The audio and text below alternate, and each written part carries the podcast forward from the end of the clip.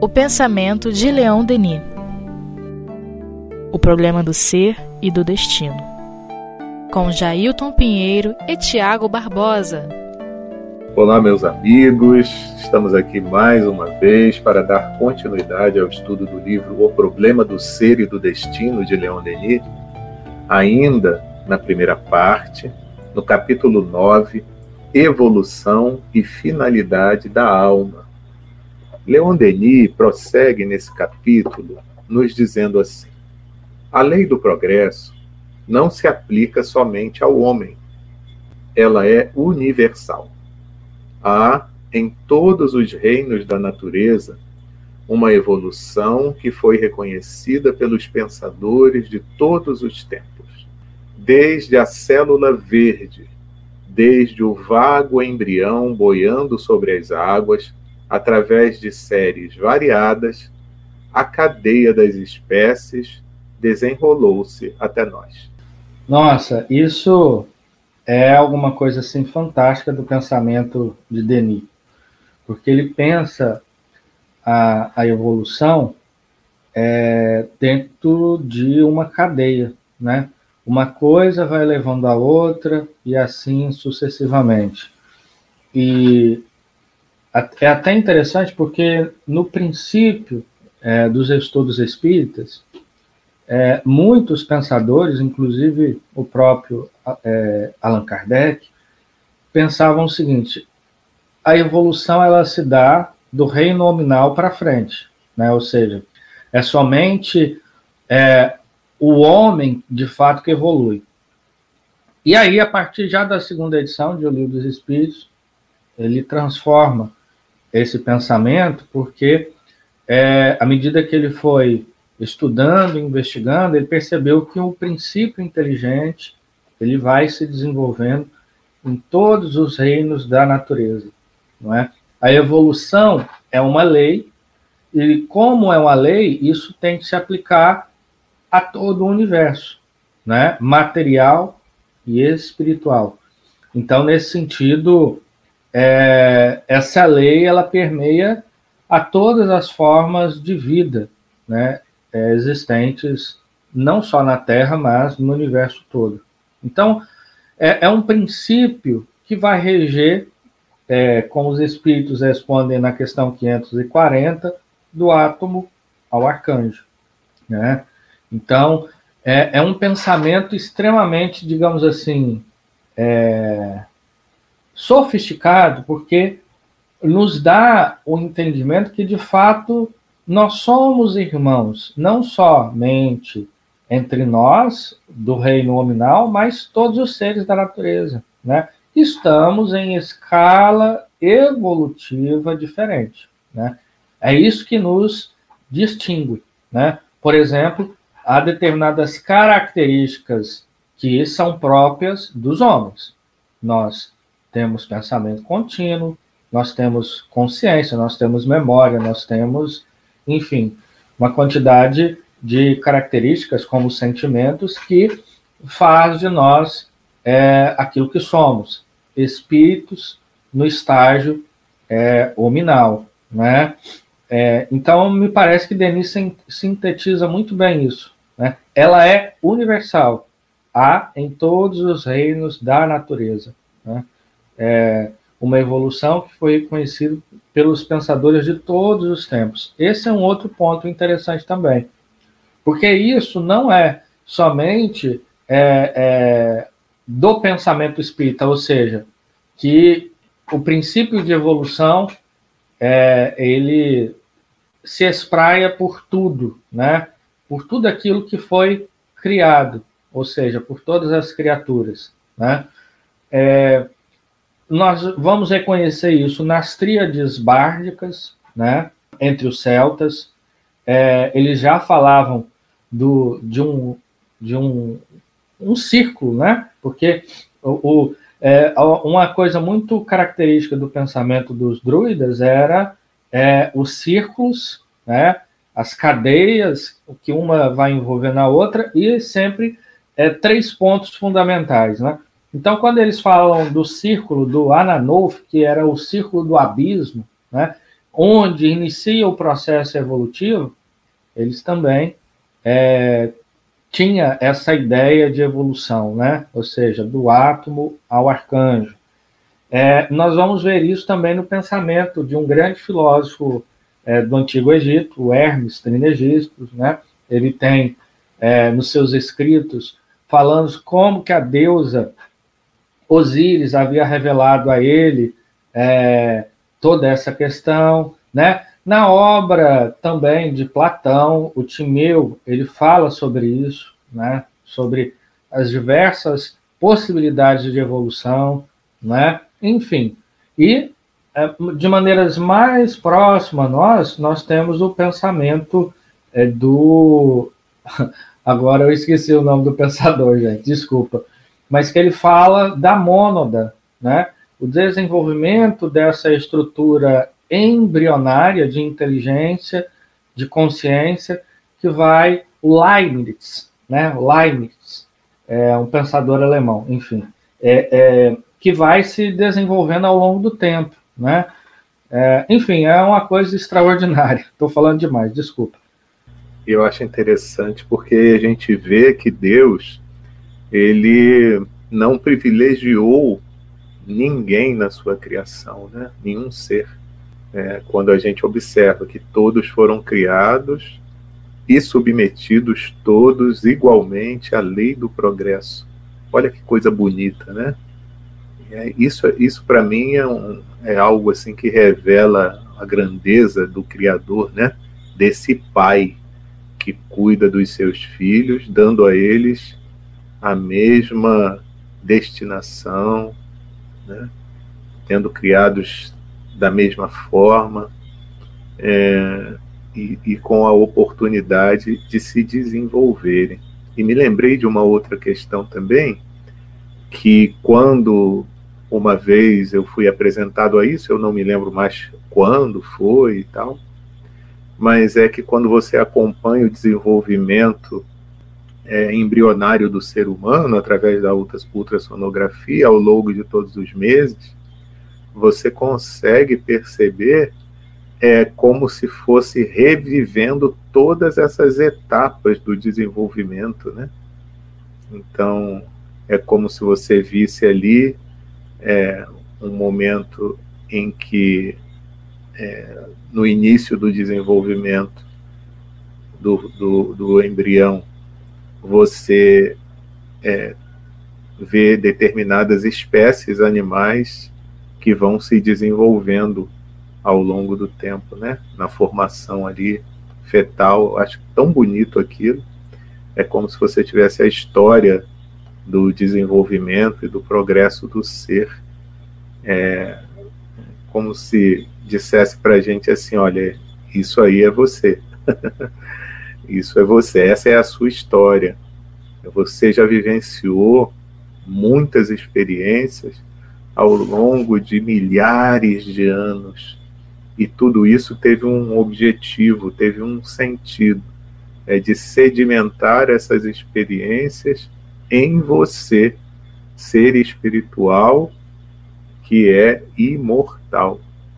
Então, tudo que nós somos hoje, todo esse arcabouço de conhecimentos, de experiências, de vivências, foi se consolidando ao longo de milhares de anos. Então, olha só que coisa legal, né? É, apesar de, como até o próprio Tiago costuma dizer, né?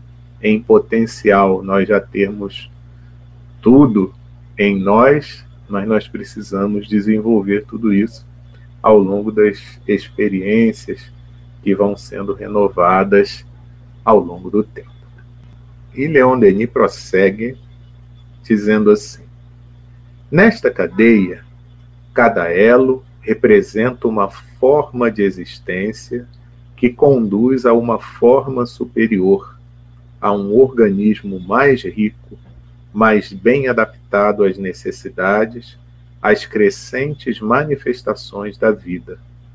Mas, na escala da evolução, o pensamento, a consciência, a liberdade só aparecem depois de muitos degraus. Na planta, a inteligência dorme. No animal, ela sonha. Só no homem, ela desperta, se reconhece, se possui e se torna consciente. A partir de então, o progresso, de certa forma fatal nas formas inferiores da natureza, só pode ocorrer pela concordância da vontade humana com as leis eternas. Leon Denis é um mestre da síntese, né?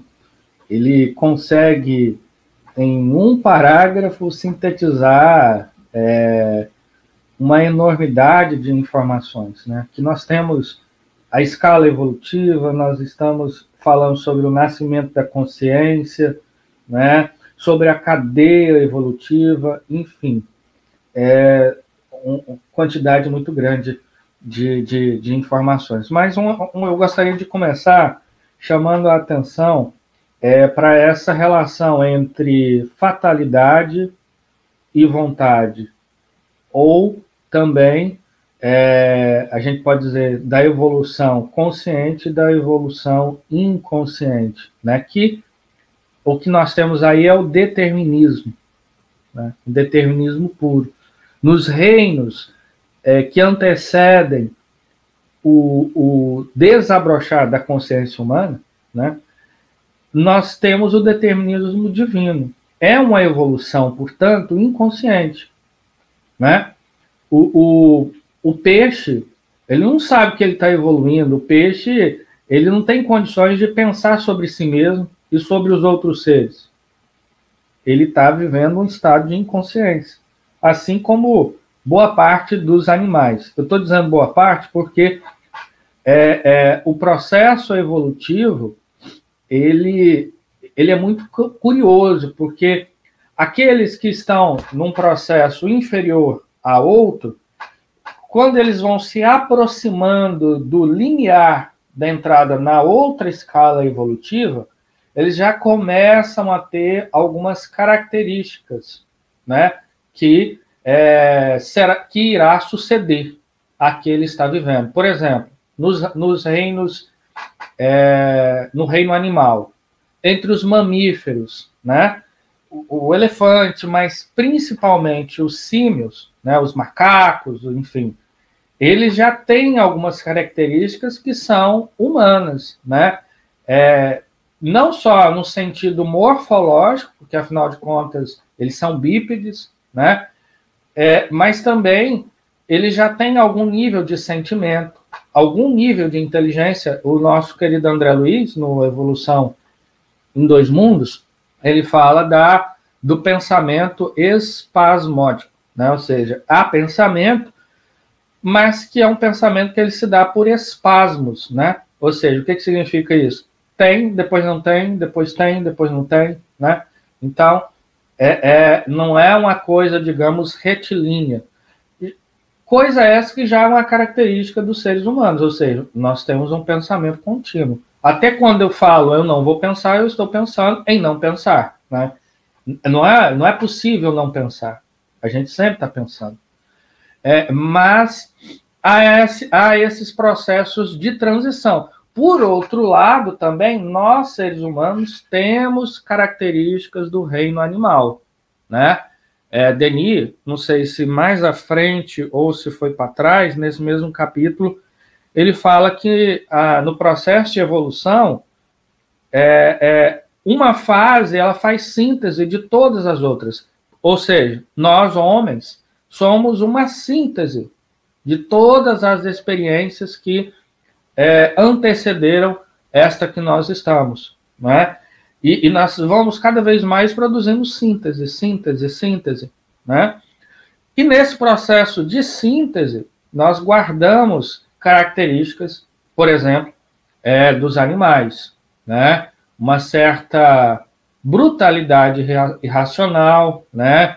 É, é, o próprio questão do instinto, ele ainda não está completamente, nós ainda não estamos é, completamente libertos desse, é, desse mecanismo de evolução, porque o instinto ele é um mecanismo de evolução, só que o que acontece é que nós temos uma lógica proporcional inversa.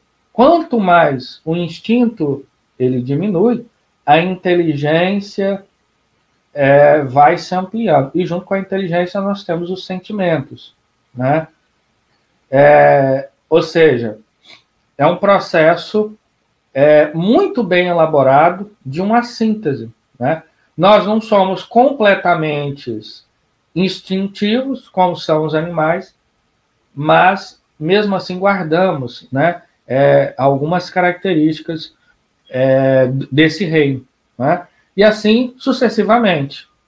É, um, uma grande alma, né? porque quando nós chegamos nesse estágio de consciência, né, de inteligência, de pensamento contínuo, enfim, há também uma escala, ou seja, o processo ele é tão elaborado porque há a escala dos reinos e a escala nos reinos, né? Ou seja, no próprio reino animal, nós temos os ovíperos, né? nós temos é, os mamíferos, que são muito mais, digamos, inteligentes. Da mesma forma, nós temos na fase hominal.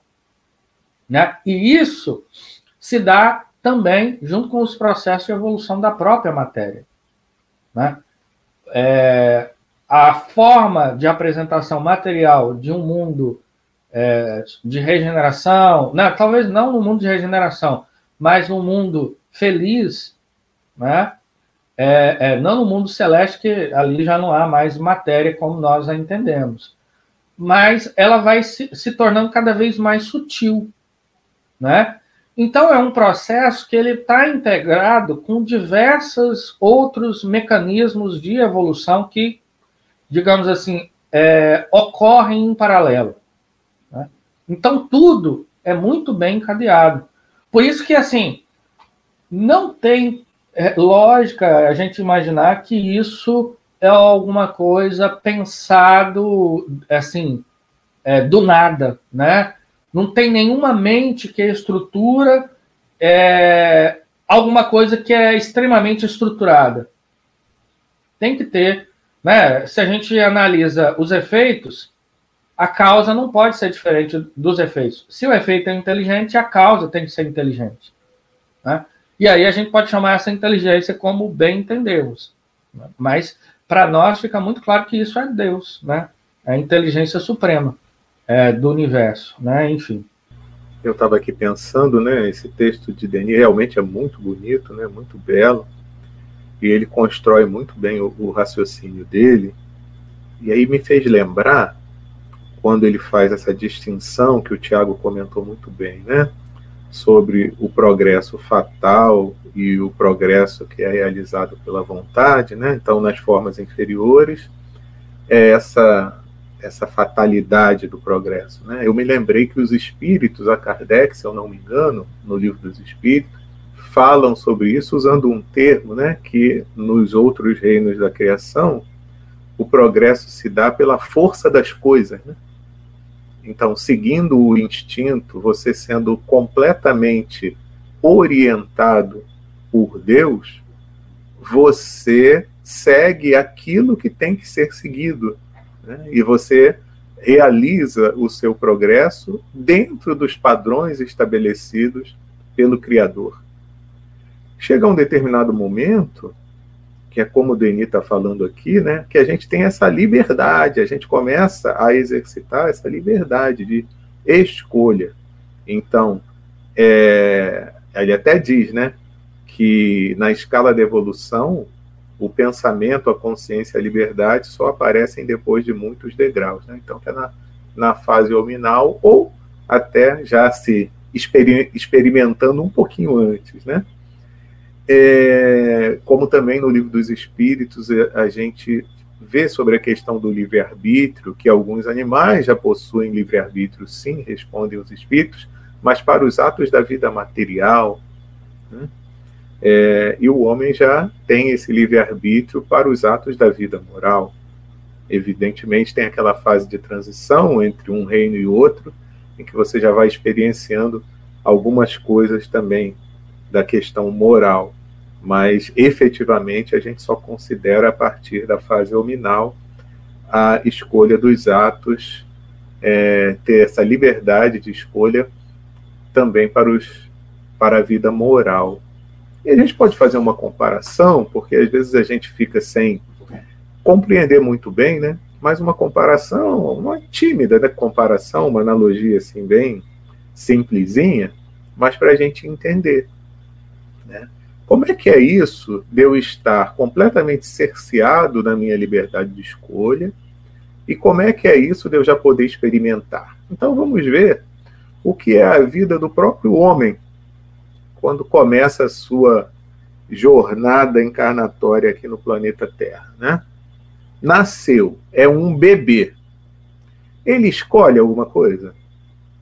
Ele escolhe o que vai comer? Ele escolhe onde vai ficar? Ele escolhe o que vai vestir? Não. Existe alguém responsável por ele que vai fazer tudo isso por, por ele.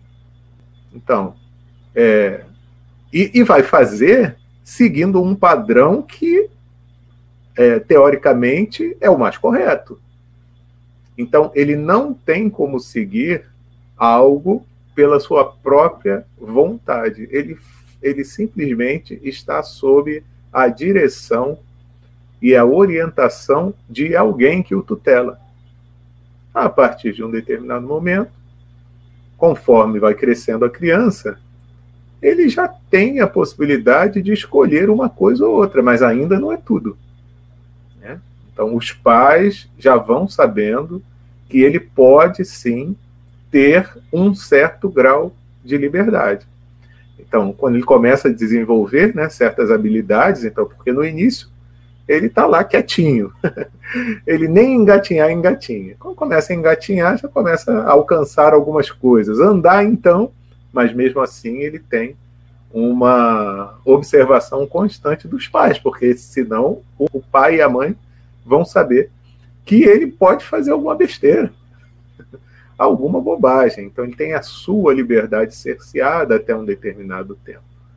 E até o momento que ele diz assim: ah, ah, agora eu já posso fazer o que eu quero. Ah, aquilo que o meu pai dizia que eu tinha que fazer, eu não concordo com aquilo, não. É igual a gente espiritualmente, né? Ah, isso que, tão, que Deus diz que é o melhor, eu não quero, não. Eu vou experimentar outra coisa. Aí depois a gente faz besteira, é cai em si e volta, né? Igual o filho pródigo. Para aquela orientação que o pai deu, né? Que normalmente, em se tratando então de Deus, é a melhor, né? Não tem nem o que duvidar. Mas a gente pode fazer essa pequena comparação com a vida nossa aqui, de encarnado, essa questão da, do momento em que eu começo a escolher, a ter, ter essa possibilidade, essa liberdade de escolher o que eu quero definir para a minha vida. E é muito interessante isso, né? Porque o Denis fala aqui, né? A partir desse momento, o progresso só pode ocorrer pela concordância da vontade humana com as leis eternas. Olha só que coisa interessante. Então, Deus não quer que eu me, me aperfeiçoe sem que eu tenha consciência disso e sem que eu concorde plenamente que esse seja o melhor caminho. Já pararam para pensar nisso?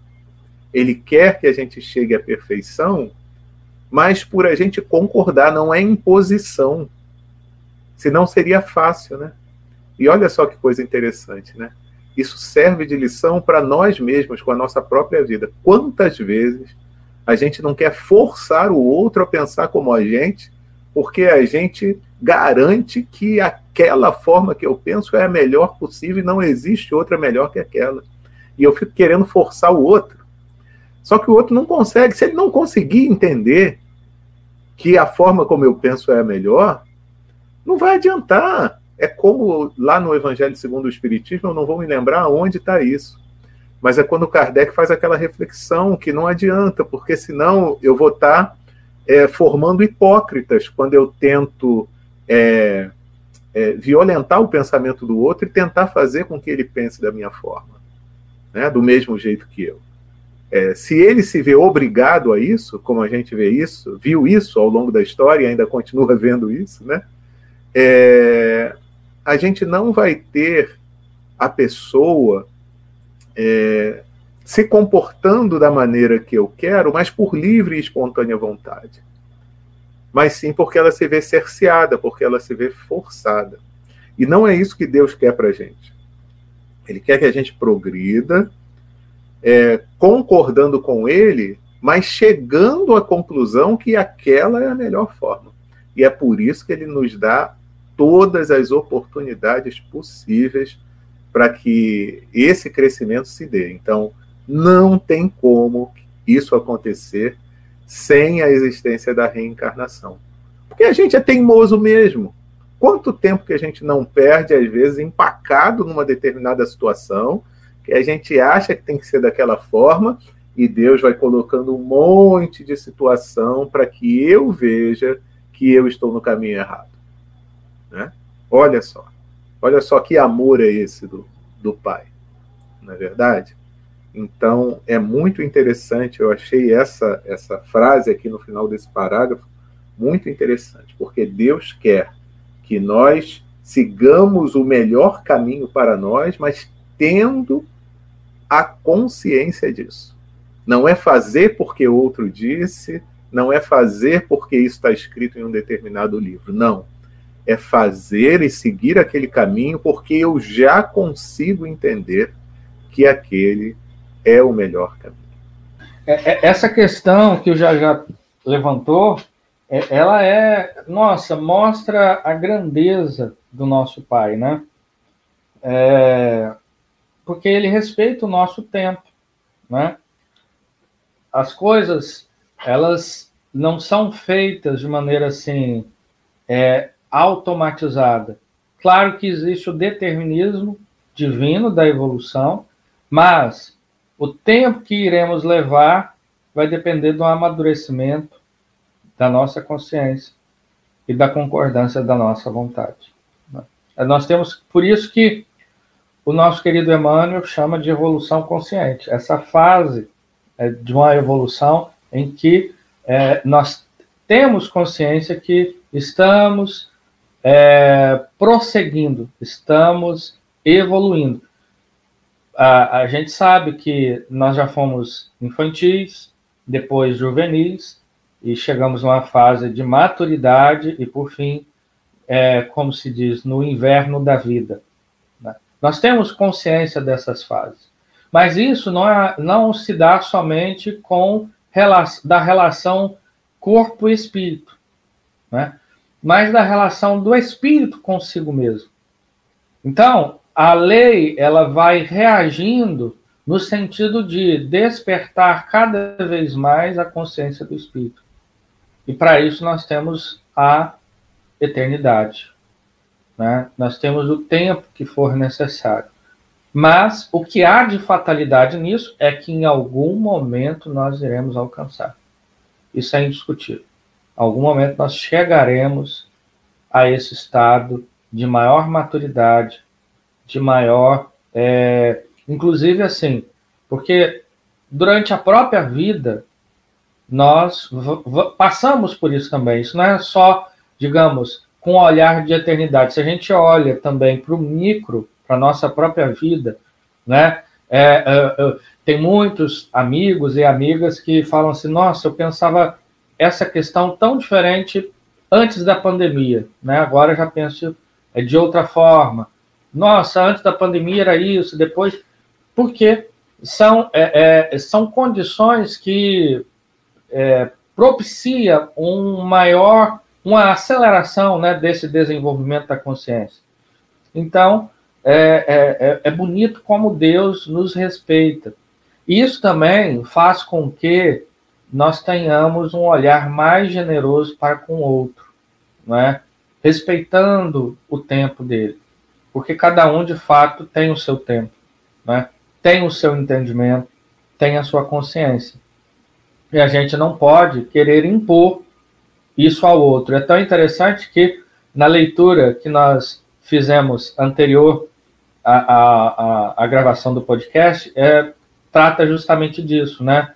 É uma dissertação é, é, de um espírito onde ele, em determinado momento, ele fala justamente isso que a gente não deve é, obrigar que os outros, digamos, tenham a crença que nós temos. Né? A gente não pode, porque isso de fato é uma violência à consciência do outro. Não significa que nem nós estamos melhores e nem que eles são inferiores. São formas diferentes de ver né, a vida. Porque no final das contas, o que vale sempre é a nossa intenção e é a nossa capacidade de amar, né? E de encontrar cada vez mais amor na vida, né? É, o amor de Deus, o amor do próximo, enfim.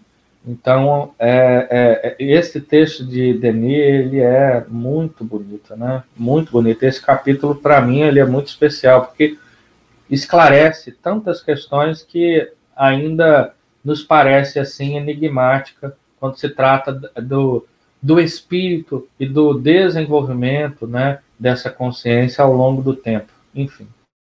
Pois é, né? Pena que chegou no final hoje, e eu me lembrei, Tiago, a partir da, do seu comentário agora, até da fala do próprio Jesus, né? Porque ele deu um novo parâmetro para o amor ao próximo. Ele falou: Amai ao próximo como eu vos amei.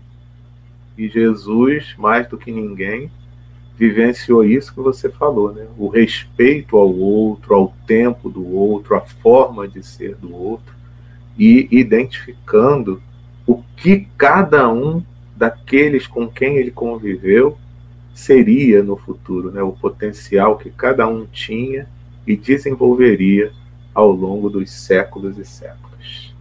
Pois é, meus amigos, semana que vem a gente prossegue ainda nesse capítulo 9 do livro O Problema do Ser e do Destino, de Leon Denis esse capítulo tem como título Evolução e Finalidade da Alma, dessa primeira parte do livro. Um grande abraço para todo mundo e até a próxima semana.